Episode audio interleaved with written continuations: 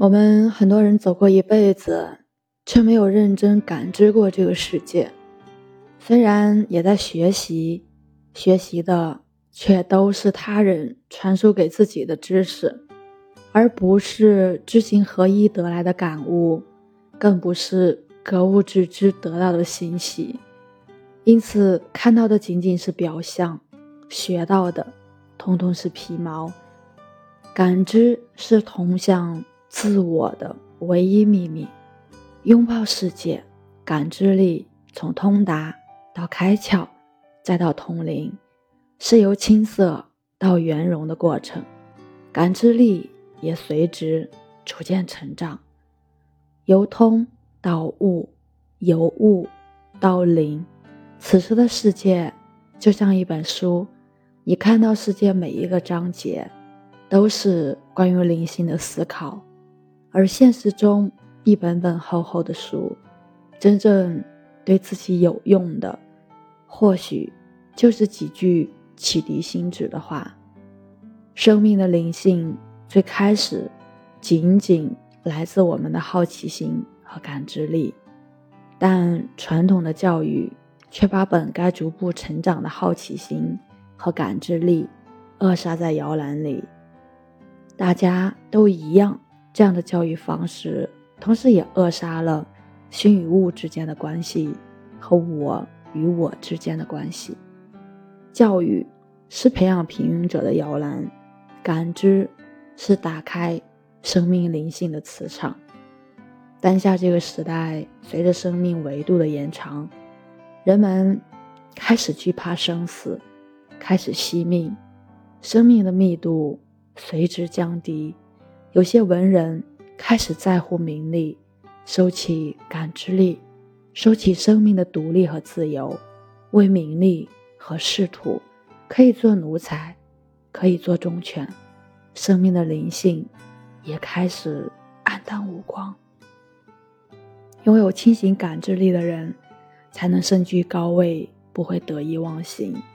只有辩证的思考和触摸，才会实事求是，才会。韬光养晦，感知是开启自己思想灵性的开始。而现实生活中，许多人都放弃了感知，放弃了好奇心，放弃了以自己为师，放弃了独立精神和思想的自由。一切知识都变得由他人给予，只活在我与他的关系中。放弃了心与物、我与我的关系，缺乏灵性认知，是我们身边很多人的通病。上学、考试、毕业、找一个好工作、恋爱、结婚、生小孩，到了四十多岁，人生开始油腻。一旦失去工作，可能将永远离开职场，因为许多人。再也找不到一份工作。我是谁？我从哪里来？我到哪里去？我为什么而奋斗？我的价值是什么？一生之中，你只有一个老板，那就是你自己；一生之中，你只有一个公司，那就是你自己；一生之中，你只有一个目标，那就是。做好自己。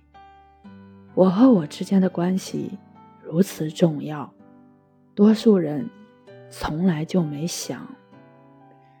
当你放弃自己的那一刻起，你就放弃了这个世界。你沟通世界的不再是理性，而是直觉的感知、触摸、思辨和接收。每天胡思乱想一些无用的事，记得。要寻求答案，没有答案的胡思乱想是意淫，是耍流氓；有答案的胡思乱想才会激活人生的灵性，让你满怀欢喜心的面对这个世界，提升认知维度。灵性因感知而绽放，因发现而不一样，因思辨而成像，因推演而具象，因。印证和试错而改变方向，在灵性成长中，开始变回你本来的模样，恍惚间分化成一个现在的你和一个未来的你，跨越时空维度，交流思想。我是袁一凡，一个二十岁的八零后修行人。喜欢主播的，欢迎关注，欢迎订阅，也欢迎您多多分享。